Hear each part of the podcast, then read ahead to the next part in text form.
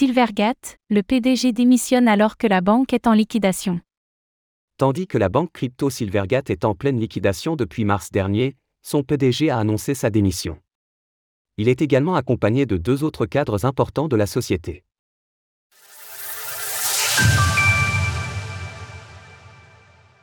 Le PDG de Silvergate et d'autres cadres de la banque démissionnent.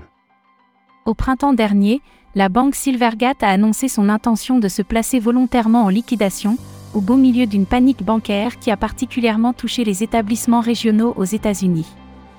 Concernant Silvergate, spécialisé notamment dans le secteur des crypto-monnaies, cela a fait suite à de nombreuses pertes engendrées durant ce bear market, ainsi que des retraits constants de liquidités de la part de ses clients. Alors que le processus de liquidation bat son plein, un dossier a été déposé mardi auprès de la Security and Exchange Commission, SEC, pour informer qu'Alan J. Lan, le PDG de la banque, déposait sa démission avec effet immédiat.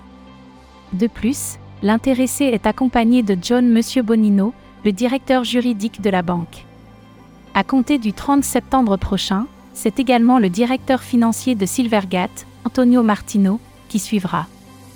Tandis que ces démissions peuvent interroger au milieu d'une phase critique pour l'entreprise, le formulaire 8, qu'a déposé auprès de la SEC indique que ces décisions ne résultent pas d'un conflit. Messieurs, Lan, Bonino et Martino ont chacun informé la société que leur départ respectif de la société et de la banque n'était le résultat d'aucun litige ou désaccord avec la société, la banque ou le conseil d'administration sur toute question relative aux opérations, politiques ou pratiques de la société ou de la banque. En outre, il est précisé que ces trois cadres n'auront pas droit à des compensations, conformément aux conditions de leur contrat de travail, mais auront néanmoins droit à certaines indemnités de départ dont le montant n'a pas été communiqué et qui seront versées à la fin du processus de liquidation. Pour rappel, certaines liquidités de Silvergate se sont retrouvées bloquées chez FTX ainsi que BlockFi, et la banque a enregistré un milliard de dollars de pertes au dernier trimestre 2022.